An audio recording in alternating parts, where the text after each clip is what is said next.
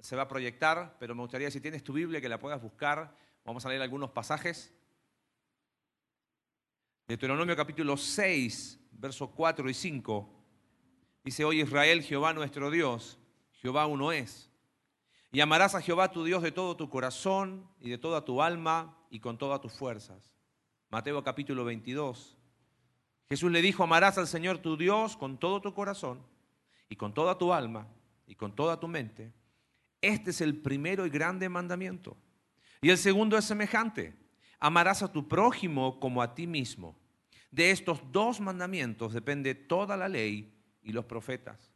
Juan capítulo 13, versos 34 y 35. Un mandamiento nuevo os doy que os améis unos a otros, como yo os he amado, que también os améis unos a otros. En esto conocerán todos que sois mis discípulos, si tuviereis amor los unos con los otros.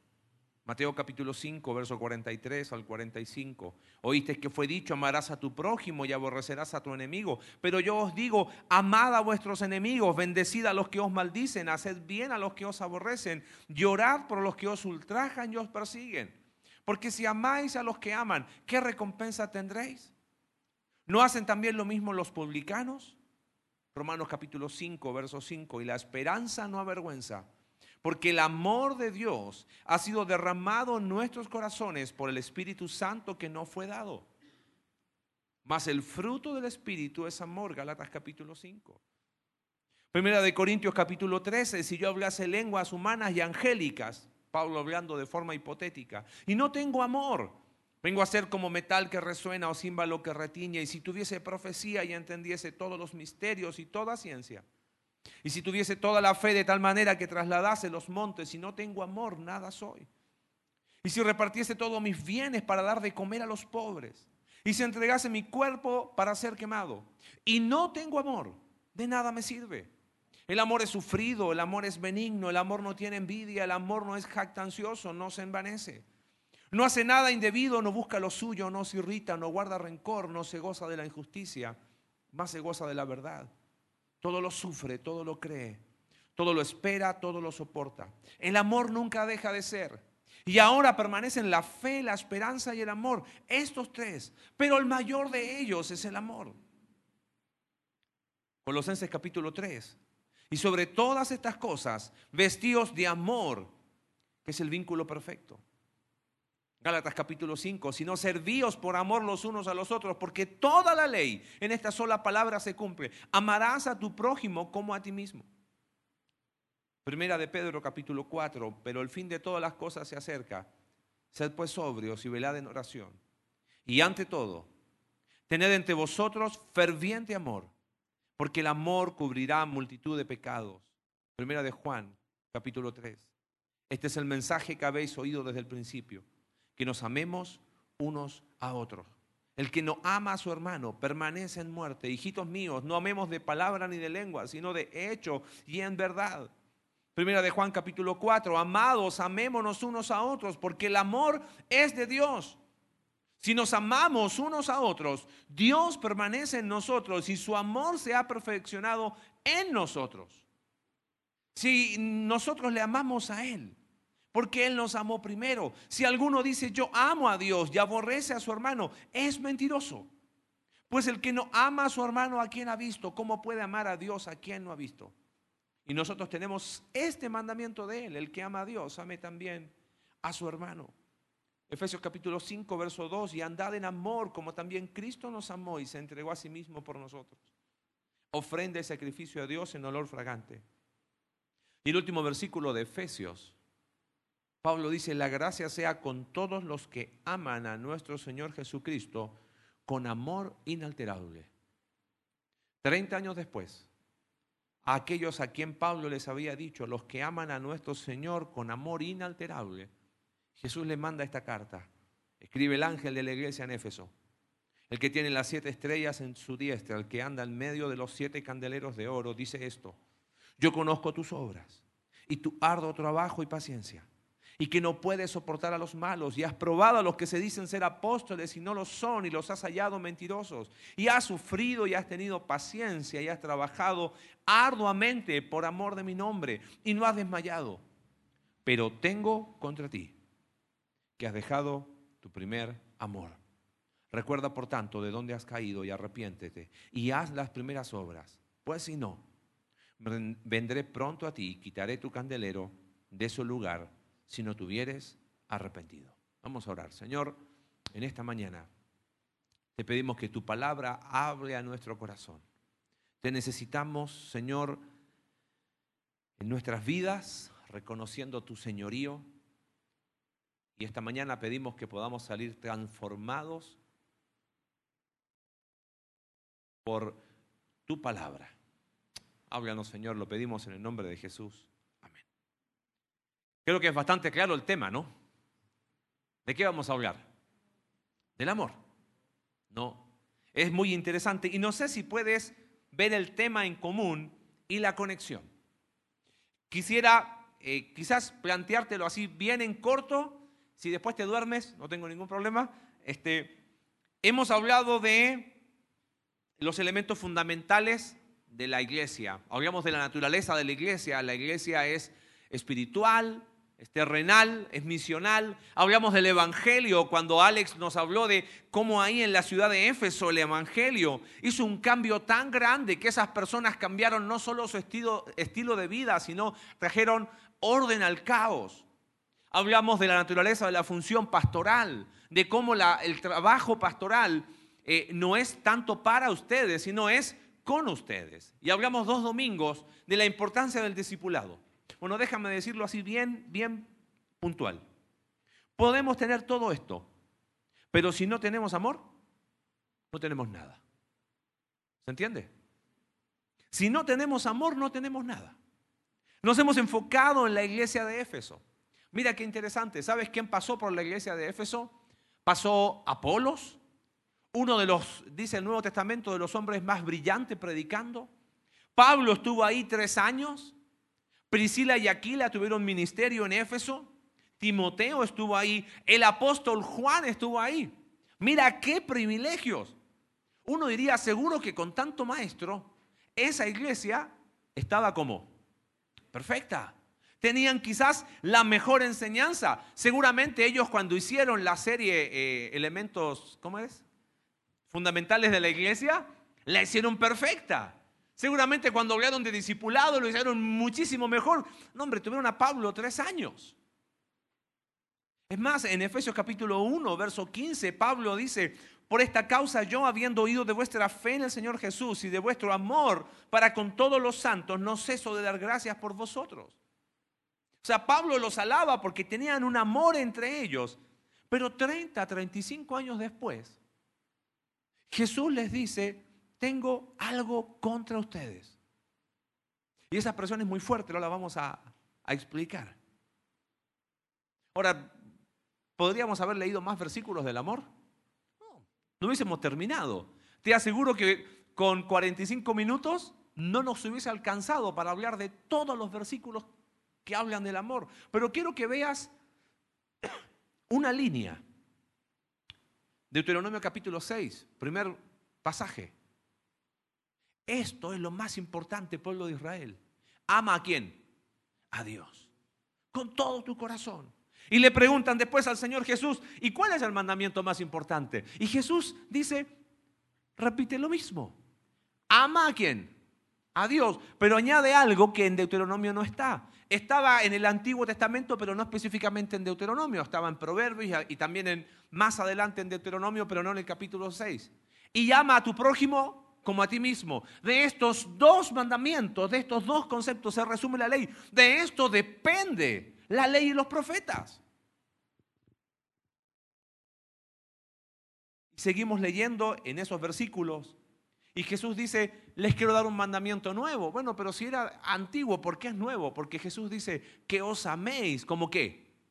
Como yo os he amado. No hay un texto en la escritura que diga, esposos, ámense con el mejor amor que puedan. Padres, amen a sus hijos con el mejor amor que puedan. a veces me sorprende a algunos padres que dicen, ay, es que yo le quiero dar el mejor amor a mi hijo. No, en ninguna parte de la escritura enseña eso. Jesús dice, ámense, pero a la manera que yo les he amado, con el amor con que yo los he amado. Y quizás tú dices, yo no puedo amar. Romanos 5, el amor de Dios ha sido derramado ¿dónde? En vuestros corazones. Podemos hacerlo no porque somos buenas personas, sino porque Dios nos capacita para amar. Y hemos entendido el mensaje del Evangelio, la cruz del Evangelio. Decimos, por esa razón puedo amar. Y Pablo dice, vestidos de amor, que es el vínculo que une todo. Y después dice, mira, yo puedo hacer tantas cosas, pero si no tengo amor, no sirve. Ahora, ¿no te llama la atención que tenemos la gran comisión que nos explicó Alex? ¿Cuál era la gran comisión? Ir y hacer discípulos. ¿Dónde encuentra combustible la gran comisión? En el gran mandamiento. Ama a Dios y ama a quién? A tu prójimo. Si lo que hacemos, la gran comisión, no encuentra su combustible en el gran mandamiento, ¡ay, me toca disipular! ¡Qué fastidio, ¿no? ¡Oh, yo no quiero más! Eh, después de un año discipulando, Pastor Alex, necesito un año sabático porque estoy cansadísimo. Gran comisión sin gran mandamiento no sirve. ¿Sabes? Tenemos que preguntarnos qué pasó. Vamos ahí a Apocalipsis capítulo 2, el último pasaje que leí fue el de Apocalipsis capítulo 2. ¿Qué pasó con la iglesia de Éfeso? Que después de ser alabada por su amor, pasan 30 a 35 años y recibe directamente de Jesús una de las expresiones más tristes de la escritura. Hay peros muy lindos. Efesios capítulo 2, estábamos muertos, pero Dios nos dio vida. Gloria a Dios por ese pero. Pero este pero es tristísimo. Porque fíjate lo que vamos otra vez ahí, Apocalipsis capítulo 2. No me voy a meter en, cómo está la composición de las cartas de Apocalipsis, ni voy a interpretar Apocalipsis porque no es el objetivo del mensaje. Tenemos una serie de muchos años atrás sobre las cartas de, Apocalipsis, escúchala ahí en la web. Pero mira qué interesante, escribe el ángel a la iglesia en Éfeso. Jesús está escribiendo a cada iglesia, escribe el ángel al líder de la iglesia, el que tiene las siete estrellas, Jesús se presenta. Y fíjate verso 2, dice, yo conozco tus obras, conozco tu arduo trabajo y paciencia, que no puedes soportar a los malos y has probado a los que se dicen ser apóstoles y no lo son y los has hallado mentirosos. Verso 6 pero tienes esto, que aborreces las obras de los nicolaitas, las cuales yo también aborrezco. ¿Sabes qué es muy interesante? Esta iglesia de Éfeso, Jesús le dice, ustedes tienen excelente doctrina. Eh, unos amigos una vez me pedían un consejo, ellos estaban buscando una iglesia donde, donde congregarse. Y les pregunté, ¿y qué sería tu prioridad número uno? Me dice, mira, si hay sana doctrina es lo único que necesitamos. Ok, sonó bastante bien a la primera. Pero ¿tú crees que sana doctrina es suficiente por sí misma? No. Porque esta iglesia de Éfeso, ¿cómo era su doctrina? Era excelente. No tenemos idea quiénes eran los nicolaitas. Solo sabemos que Jesús los aborrecía. ¿ok? Y no me voy a meter ahí porque me voy por las ramas. Lo más probable que era un grupo ahí que, que, pugnaba por liderazgo, pero Jesús dice, yo los aborrezco, ustedes también. Excelente doctrina. Es más, fíjate, dice verso 3, como te leí, eh, perdón, 2, eh, has probado los que dicen ser apóstoles y no lo son, y los has hallado mentirosos.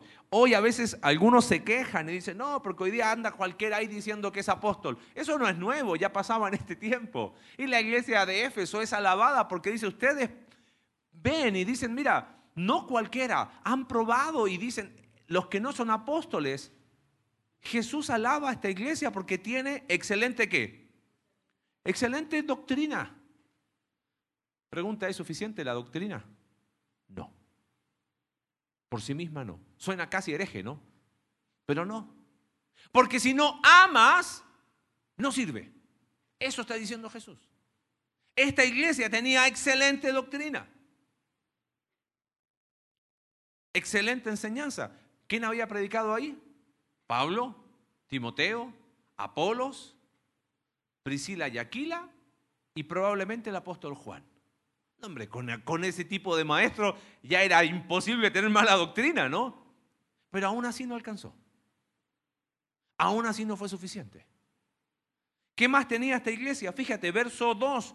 Yo conozco tus obras. Mira qué interesante. Tu arduo trabajo.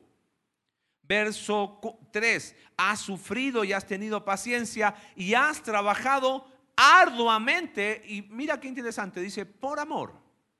Has trabajado. ¿Sabes? No solamente Jesús le dice, ustedes, ustedes tienen excelente doctrina, sino que ustedes trabajan. Era una iglesia que era muy que activa. Esa palabra trabajan arduamente da la idea de hasta la misma fatiga. Podríamos deducir del texto que esta iglesia mostraba un gran compromiso. No quiero ir más allá de lo que el texto no dice, pero probablemente tenían un montón de ministerios. Y todos super pila. Excelente, excelente doctrina, arduo trabajo, gran compromiso en una iglesia activa. ¿Qué más les dice Jesús? Dice, conozco tu arduo trabajo y paciencia. El concepto paciencia ahí tiene que ver con perseverancia en la prueba. Y otra vez lo dice en el versículo 3, has sufrido y has tenido paciencia. Y fíjate cómo termina el verso 3. ¿Y no has qué? Desmayado. Habían sido capaces de permanecer a pesar de las diferentes dificultades. Tenían un aguante único, por decirlo de alguna manera. Nunca se rindieron. ¿Cómo podríamos resumir lo que dice Jesús de esta iglesia? Excelente enseñanza, gran compromiso y perseverancia a toda prueba, ¿correcto? Uno diría, ay, yo quiero una iglesia así, ¿o no? Con excelente enseñanza, con un gran compromiso de mucho trabajo y con una perseverancia a toda prueba que no faltaba en ningún domingo. Aunque llegara quien llegara, aunque frío, lluvia, calor, terremoto, ahí estaban. Pero llegamos al verso 4. Dice, pero tengo contra ti. Y, Jesús no escribe como, como nosotros, ¿eh? Viste que nosotros cuando queremos decir algo medio difícil, ah, estaba rica la comida, pero le faltó un poquitito de sal. No, no, no, no se refiere a eso, ¿eh? No es que Jesús no quiere ser directo, es más, Jesús es extremadamente directo. La expresión esa, pero tengo contra ti, es me opongo a ti en algo que tienes. Es un contraste muy intenso. Es como que, ok, esto que ustedes tienen, yo lo conozco, sé lo que tienen. En ningún momento, esa es una opinión muy personal, eh, Jesús dice, ay, está muy bien lo que están haciendo. Dice, yo conozco, yo sé lo que, yo sé lo que tienes. Tienes buena enseñanza, tienes un gran compromiso y tienes una gran perseverancia, ¿correcto? Pero me opongo a ti en algo muy grave. Estoy en contra de algo que tú estás haciendo. Eso es muy intenso. ¿Ves? No es solamente, ay, te faltó un poquitito, nada más. Me faltó el gramo para el kilo. No, no, no. No se trata de eso le está haciendo un énfasis muy intenso. Me opongo a ti. Es una expresión muy enfática. ¿En qué cosa se opone? Me opongo a ti, iglesia, en esto, que has dejado tu primer amor. Primero que yo quiero aclarar, eh, la palabra dejar es una acción voluntaria. No es lo mismo decir has olvidado.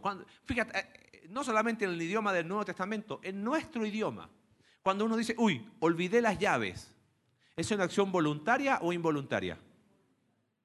Esposas, por favor, sean misericordiosas. Es involuntaria nuestra, ¿ok? No es que decidimos voluntariamente decir, quiero, no, no, no. Como somos distraídos, no sabemos dónde la dejamos y qué decimos, uy, olvidé. ¿Y por qué nos cuesta encontrarlo? Porque fue un acto que involuntario. Ahora, no es lo mismo decir, voy a dejar voluntariamente mis lentes en este lugar. Esa es la idea. El concepto de dejar es una acción voluntaria, no es perder, no es olvidar. Y lo interesante de esta palabra es que implica un abandono definido y triste. Es como que si yo vengo y dejo el amor que Dios dice que yo, y lo dejo acá, y me empiezo a alejar de Él, lentamente, como una acción voluntaria. eh, se puede traducir por abandono. Tengo contra ti que has abandonado.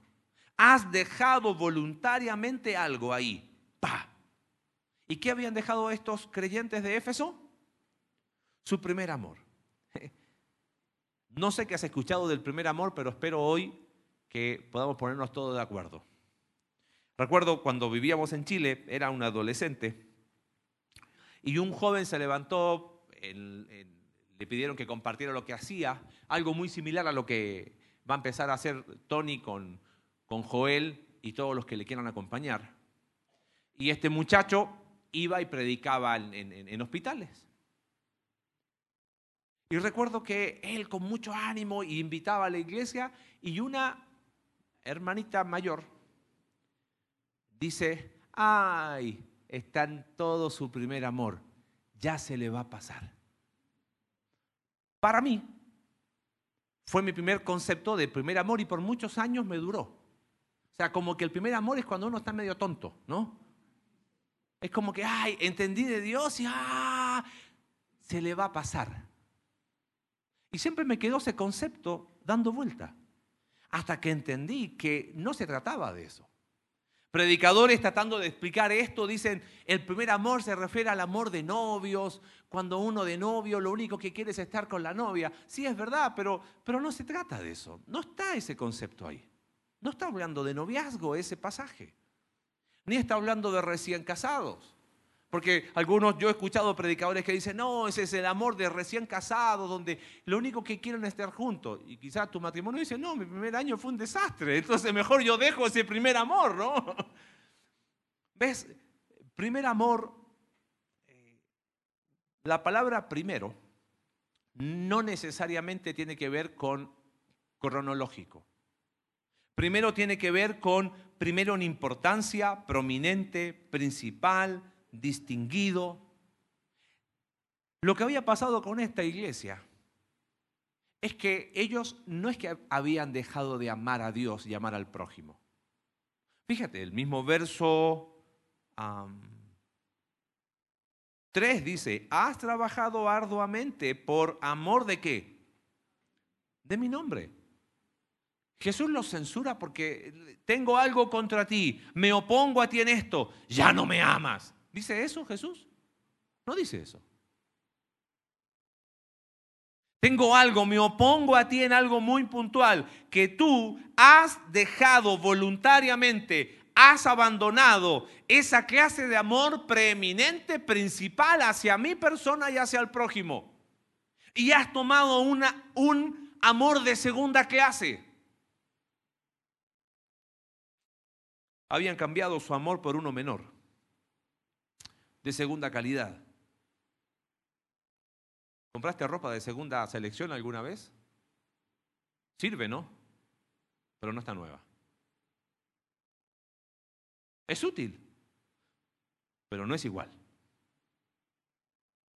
Ellos seguían teniendo excelente enseñanza, seguían teniendo gran compromiso y gran perseverancia pero habían abandonado voluntariamente ese primer amor. Un autor español que ya partió de la presencia del Señor muchos años, queriendo explicar en términos más modernos qué pasó, decía, si la rutina cede a la espontaneidad, los conceptos tópicos, frases suplantan a Cristo mismo. La obra de Dios cobra más importancia que el Dios de la obra. La iglesia de Cristo es más importante que el Cristo de la iglesia. ¿Cómo es posible? A veces el enfriamiento es apenas perceptible. Es un proceso lento. Mucho trabajo, falta de tiempo. Pocas atenciones, poca oración. Cuando ocurre en un matrimonio, desemboca en una crisis tarde o temprano. Igual sucede en el ámbito de nuestra comunión espiritual con Dios. Porque en el fondo el enfriamiento del amor implica traición. Muy duro, pero muy real. Lo que estaban enfrentando esta iglesia era una gran crisis. A pesar de todo lo que tenían, le faltaba qué cosa? Lo más importante. Lo más importante. Si te puedes decir con una idea, me gustaría que memorices esto. El amor hace legítimo lo que somos y hacemos como iglesia. Solo el amor hace legítimo lo que somos y hacemos como iglesia. Podríamos decir que el amor hace legítimo lo que somos y hacemos como personas, pero el enfoque es la iglesia. Ahora, vuelvo a repetir. Dios no se o sea, Dios nos dice, tengo contra ti que ya no me amas, sino que amas con un amor diferente. Yo estoy seguro que si pregunto a los que estamos acá, ¿alguno no ama a Dios? Yo creo que ninguno va a decir, sí, yo no lo amo. Todos vamos a decir, sí, yo lo amo. La pregunta para nosotros es, ¿amo con ese amor prominente, principal, distinguido? ¿Te acuerdas qué tres cosas tenía en esta iglesia? Tenía buena qué? Buena enseñanza, buena doctrina. Tenían un gran compromiso, trabajaban. ¿Y qué más hacían? Tenían muy, mucha perseverancia. Bueno, déjame ir tomándote algunas ideas para ver por qué ese amor es tan importante. ¿Por qué es tan importante este primer amor? ¿Se entendió lo que es el primer amor, no? No es ni el amor de novio ni ninguna de esas cosas. Es darle a Dios el lugar que Él merece. Él no es primero, ¿eh? No te equivoques. Es primero, segundo, tercero, cuarto. Es primero en todas las áreas de la vida. Eso es preeminente.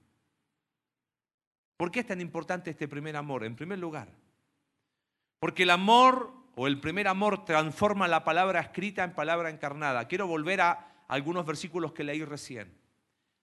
El apóstol Juan trabajó en Éfeso probablemente. Todo indica que él escribió Primera de Juan estando en Éfeso para hacer una carta circular. Te coloco un ejemplo. Es como si a mí me, pidiesen escribir una carta que sea para todas las iglesias de México. Pero yo pastoreo acá. ¿En quién voy a estar pensando? En las personas de acá. Todo indica que probablemente Juan escribió Primera de Juan para hacer una carta circular, pero él estaba en Éfeso, trabajando en ese tiempo. Y mira lo que les dice. Primera de Juan, lo leímos, verso 3, capítulo 3, perdón, verso 11. El mensaje que habéis oído es que nos amemos unos a otros. Pero no como Caín que era del maligno y mató a su hermano. ¿Y por qué le causa le mató? Porque sus obras eran malas, las de su hermano justas. Hermanos míos, dice, nosotros sabemos que hemos pasado de muerte a vida en que amamos a quién? A los hermanos. El que no ama a su hermano permanece en muerte. Todo aquel que aborrece a su hermano es homicida. Y sabéis que ningún homicida tiene vida eterna permanente en él. En esto hemos conocido el amor, en que Él puso su vida por nosotros, entonces nosotros también debemos poner nuestras vidas por los hermanos. Pero el que tiene bienes de este mundo y ve a su hermano tener necesidad y cierra contra él su corazón, ¿cómo mora el amor de Dios en él? Hijitos míos, no amemos de palabra ni de lengua, sino de hecho y en verdad. ¿Sabes qué hace el amor? Transforma la palabra escrita en palabra encarnada. ¿Qué tenía esta iglesia de Éfeso? Excelente qué? Doctrina. Pero a la luz de esos versículos, todo indica que no lo estaban aplicando. ¿Te das cuenta? A lo mejor podían definir amor, pero no sabían vivirlo. A lo mejor te podían describir el amor, pero no eran capaces de amar a sus propios esposos y esposas. A lo mejor podían darte todas las características del amor, pero teniendo hermanos en la propia iglesia con necesidades, iban, se sentaban, cantaban, se paraban y se iban. Entonces Dios le dice, muchachos, así no es. Tengo algo contra ustedes. No sirve. Podemos tener el mejor programa de discipulado. Pero sin amor, ¿tú crees que nos va a servir de algo? La mejor enseñanza, oye, tenemos libros, eh, pero están todos los versículos al revés y al derecho. Toda la Biblia está para ser discipulado en un curso de 48.024 lecciones que hasta la eternidad vamos a seguir discipulándonos. Pero sin amor, ¿sirve de algo? No sirve de nada, hermano mío. Solo el amor va a ser y va a transformar la palabra escrita en palabra encarnada. El amor le pone pies a lo que creemos. La buena enseñanza es insuficiente sin aplicación. Me ha llamado la atención algo en estos días. Se han acercado varios diciendo, necesito ser discipulado o discipulada. Tennos paciencia. Vamos a hacerlo a través de grupos, dijo Alex, en los anuncios. Ya vamos a empezar. Pero ¿sabes qué me ha llamado la atención? No digo que no ha habido, pero ha habido muy pocos que han dicho, yo estoy dispuesto a discipular a otros. ¿No será que sin amor ningún programa de discipulado va a funcionar? Yo quiero ser discipulado. ¿Quién está dispuesto a discipular? El amor transforma la palabra escrita en palabra encarnada. ¿Por qué este primer amor es tan importante? Otro hombre que estuvo ahí en la iglesia de Éfeso fue Pablo. Fíjate en segunda de Corintios, capítulo 12, verso 15. Mira lo que él escribe. Y yo con el mayor placer gastaré lo mío y aún yo mismo me gastaré del todo por amor de vuestras almas, aunque amándoos más, sea amado menos. Dijimos, el amor transforma la palabra escrita en palabra encarnada. ¿Por qué es importante este primer amor? Porque el amor convierte el trabajo duro en servicio placentero. ¿Qué tenía la iglesia de Éfeso? ¿Has trabajado cómo? Arduamente y has trabajado aún por amor, pero era un amor de segunda clase, de segunda calidad.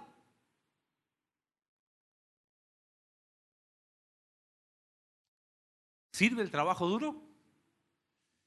¿Sin amor? No. Solo el amor convierte el trabajo duro en servicio placentero. Fíjate cómo empieza el versículo. Pablo dice, yo con el mayor que placer a veces yo he visto cristianos que, ah, sí, ahí estamos en la lucha y, ahí estamos sirviéndole al Señor y, ay. Siempre he pensado esto, el día que dejemos de disfrutar lo que hacemos, nos dedicamos a otra cosa. Esto tiene que disfrutarse.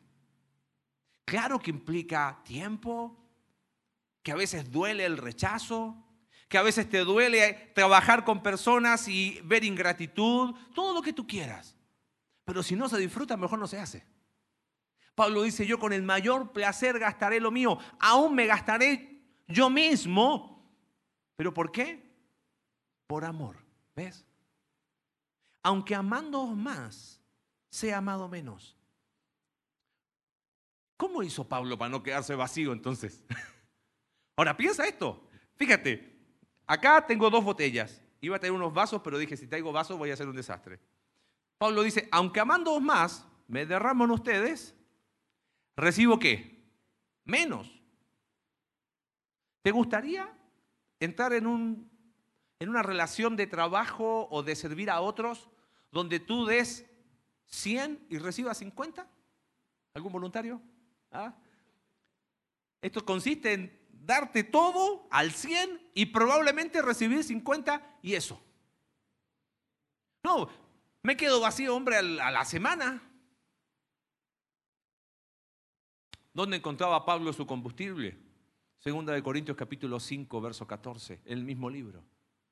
El amor de Cristo me impulsa, me motiva, me constriñe, es algo que me, me, me aprieta de tal manera que no tengo ningún problema en vaciarme hacia otros, porque mi combustible es el amor de Cristo, ¿entiendes? Y si doy 100 y recibo 50, no importa, porque mi tanque se llena de la cruz de Cristo.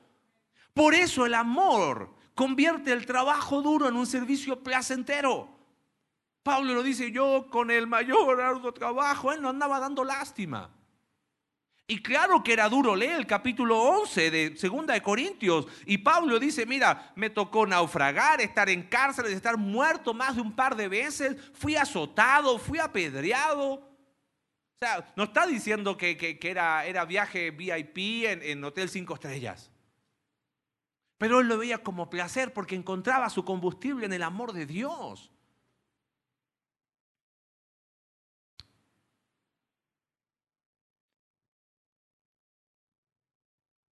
Se viene trabajo duro, iglesia. Sin amor, el próximo año probablemente cerramos. Se viene chamba. Y empezamos ayer, empezaron los jóvenes, empezaron los jóvenes más grandes, se viene chamba para ti, papá, para, porque tu niño de 12, 13 años no va a llegar solo y ay, qué fastidio, lo voy a llevar todos los sábados. Y todos los sábados van a hacer eso, no lo pueden hacer una vez al mes solamente. Ay, amor, amor. Por eso con buena enseñanza no alcanza. Por eso con arduo trabajo no alcanza. A veces yo escucho a esposos, a padres, mira todo lo que he trabajado por ti. No alcanza. Porque si no hubo amor, el amor transforma la palabra escrita en palabra encarnada, el amor transforma, convierte el trabajo duro en servicio placentero. Nunca te quedas vacío cuando lo haces de esa manera. Porque cuando cortamos el combustible, entonces, ¿sabes qué hacemos? Ok, yo te voy a dar cinco a ti. Ok, ahí está mi vaso. Pero del otro lado, ¿cuánto recibo? Tres. Ah, ok, me diste tres. ¿Sabes qué? Te voy a dar tres ahora. Te quedas vacío.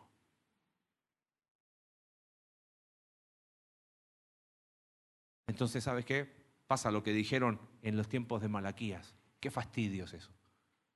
Ay, eso de Dios, qué fastidio. Ay, es domingo. Ay, es sábado. Uy, talleres. No, me quedo en mi casa. No. Amor. En último lugar, el amor, dijimos, transforma la palabra escrita en palabra encarnada. Convierte el trabajo duro en servicio placentero.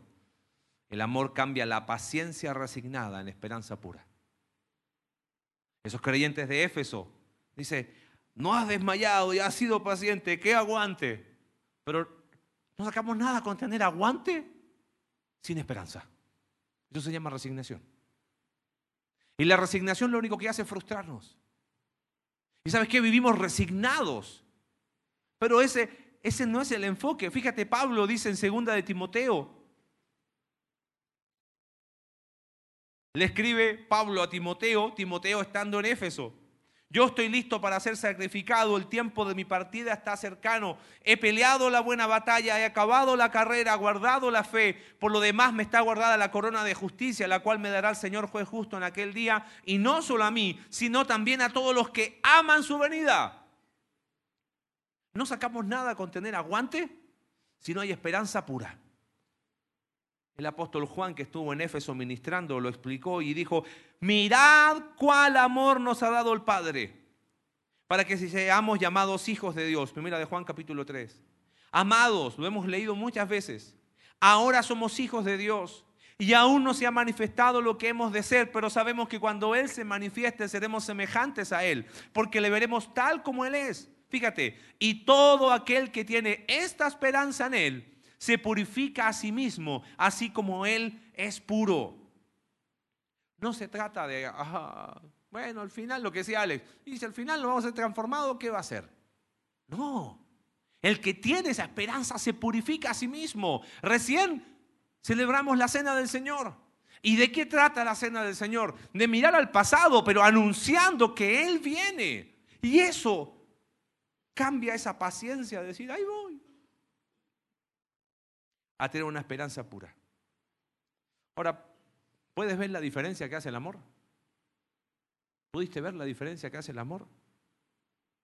Por eso Pablo dijo en 1 Corintios capítulo 13, sin amor no sirvo para qué? Para nada. Por eso el amor hace legítimo lo que somos y hacemos como iglesia. Cerrando en esta mañana, quizás una pregunta para nosotros es, ¿y cómo sé si he dejado ese primer amor? ¿Cómo sé? Porque yo no lo sé, no tengo un amorómetro, ¿no? Como para ver, ah, este sí y este no. ¿Es el amor a Dios lo más importante en tu vida? Si te preguntas cómo estás, ¿qué es lo primero que sale de tu boca? Quejas, preocupaciones. ¿Cuándo fue la última vez que dijiste, Dios, gracias por tu amor? ¿Cuándo fue la última vez que de rodillas dijiste, Señor, gracias porque me amas y con eso es suficiente? Y por tu amor puedo amar. Bueno, si no hubo eso, probablemente hemos dejado ese primer amor. Tengo una pregunta, ¿separas el amor a Dios del amor al prójimo? Hay personas quizás que están presentes en este, en este lugar que te cuestan. Sí, lo trago pero no lo paso. No te pregunto si los odias. Te estoy preguntando si le amas como Jesús te ama. Porque yo siento que a veces hemos separado. Y Jesús hizo inseparable lo que nosotros no vamos nunca a separar. Y Juan lo explicó, no puedo decir que amo a Dios y aborrezco a mi hermano. Así que querido mío, si hay conflictos con personas no resueltos, probablemente has dejado el primer amor. Si hay conflictos sin resolver con tu esposo o con tu esposa, hemos dejado el primer amor. Si hay conflictos sin resolver con los hijos, hemos dejado el primer amor. Porque es inseparable el amor a Dios del amor al prójimo. Y quizás dices que yo no puedo, el amor de Dios ha sido derramado. Es que perdonar es difícil, el amor cubrirá multitud de qué? De pecados. ¿Quiénes son tus amigos? ¿Uno? ¿Dos? Es tan difícil tener amigos. Y Dios te dice, ama a tus enemigos. Eh, y yo creo que ninguno de nosotros está en condiciones para decir, ay, yo tengo muchos enemigos. Ah, eso es un lujo, un lujo muy caro. Amor, amor, amor, a través de toda la escritura. Volviendo a Apocalipsis, fíjate capítulo 2.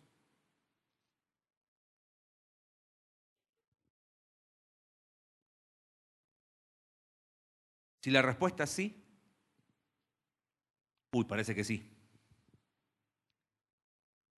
ya no amo como antes.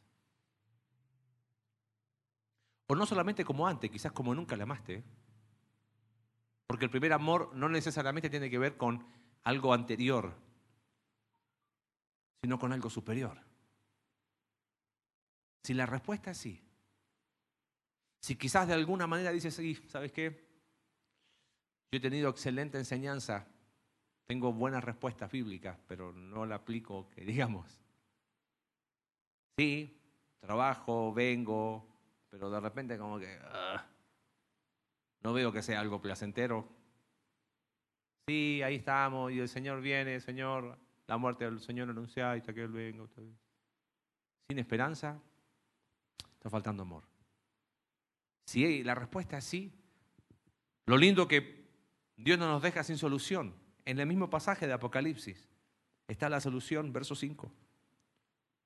Recuerda, por tanto, de dónde has caído. ¿Y sabes cuál es la idea? Mira atrás y considera todos los privilegios que has recibido. Para esta iglesia, ¿cuáles eran algunos de los privilegios? Pablo había estado tres años. Apolos otros más. Priscila y Aquila. Timoteo, Juan. De alguna manera él recuerda, por tanto, de dónde has caído es si recibiste de gracia, ¿qué? Da de gracia. No solamente, ahí quiero ser discipulado. No, yo voy a discipular a otros. Porque Dios te ha dado gracia para que puedas dar gracia a otro, querido. Y así funciona cuando el amor es lo más importante. Recuerda de dónde has caído. ¿Qué te pasó, amigo? ¿Qué te pasó, hermano mío? El proceso es lento de enfriamiento. Y al ser lento, es bastante imperceptible. Créeme. ¿Y sabes en qué caemos? Vengo el domingo, me emociono con lindas alabanzas, me llega la palabra, wow. Y ahí quedó. Porque la segunda es, recuerda de dónde has caído y después qué? Arrepiéntete. ¿Y qué es arrepiéntete? Cambio. Basta de compromiso, basta de palabras, basta de egoísmo. Llegó el momento de un cambio. Si mi vida está en una dirección, me arrepiento. Recuerda de dónde has caído, arrepiéntete y mira qué interesante. Haz las primeras obras. Yo creo que la iglesia de Éfeso se llenó de tantas cosas que dejaron a un lado lo básico. Queremos aprender de errores de otros. Por eso Alex dijo algo recién, que no sé si lo captaste. No creamos ministerios como iglesias. Permitimos que ustedes, iglesia, ministren. ¿Quieres hacer algo? Hazlo. ¿Necesitas apoyo? Te apoyamos. ¿Quieres ir? Vamos contigo. Haz las primeras obras. ¿Qué habrán sido las primeras obras para estos creyentes de Éfeso? No sé. Pero no creo que haya sido muy distinto a nosotros. ¿eh? Evangelismo y qué? Discipulado. Amor puro en el hogar. Amor incondicional con el cónyuge, con los hijos, con, el con los padres, con los hermanos. Porque solo el amor hace legítimo lo que somos y hacemos como iglesia.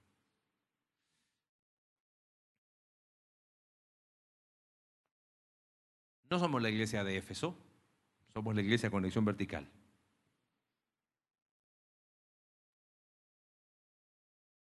Espero que no nos llegue una carta como la que llegó a esa iglesia. Y quizás que pasen los años y la carta diga más o menos así, hey, ustedes tienen buena doctrina, ¿eh?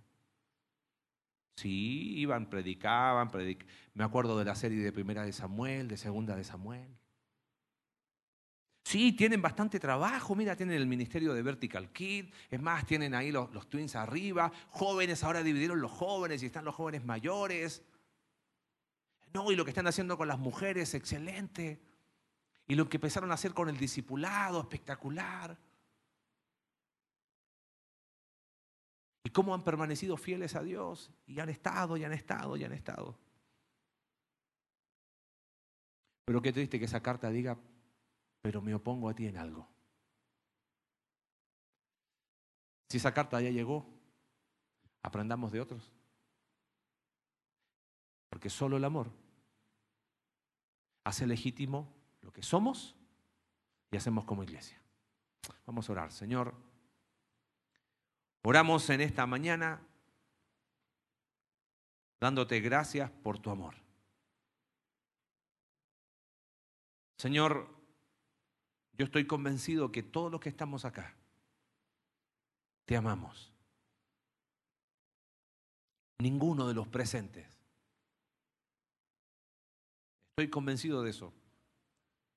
Hay odio en el corazón o rechazo. Quizás la pregunta para nosotros es, ¿qué clase de amor hay? Quizás hay un amor de segunda, de tercera, de cuarta clase. donde tú ya dejaste de ser preeminente en nuestras vidas para relegarte a una religiosidad, para relegarte a un compromiso, a mucho trabajo, sin amor. Señor, mientras oramos esta mañana, hay personas en este lugar que han entendido que la única manera es a través del amor que puedan aplicar la solución a sus vidas, recordar de dónde, de dónde han caído, arrepentirse y hacer las primeras obras. Señor, van a pasar los años. Quizás algunas cosas iremos a dejar de hacer, quizás haremos otras que hoy no hacemos. Pero que podamos ser recordados. Porque en esta iglesia se podía ver el amor. Oramos en el nombre de Jesús. Amén.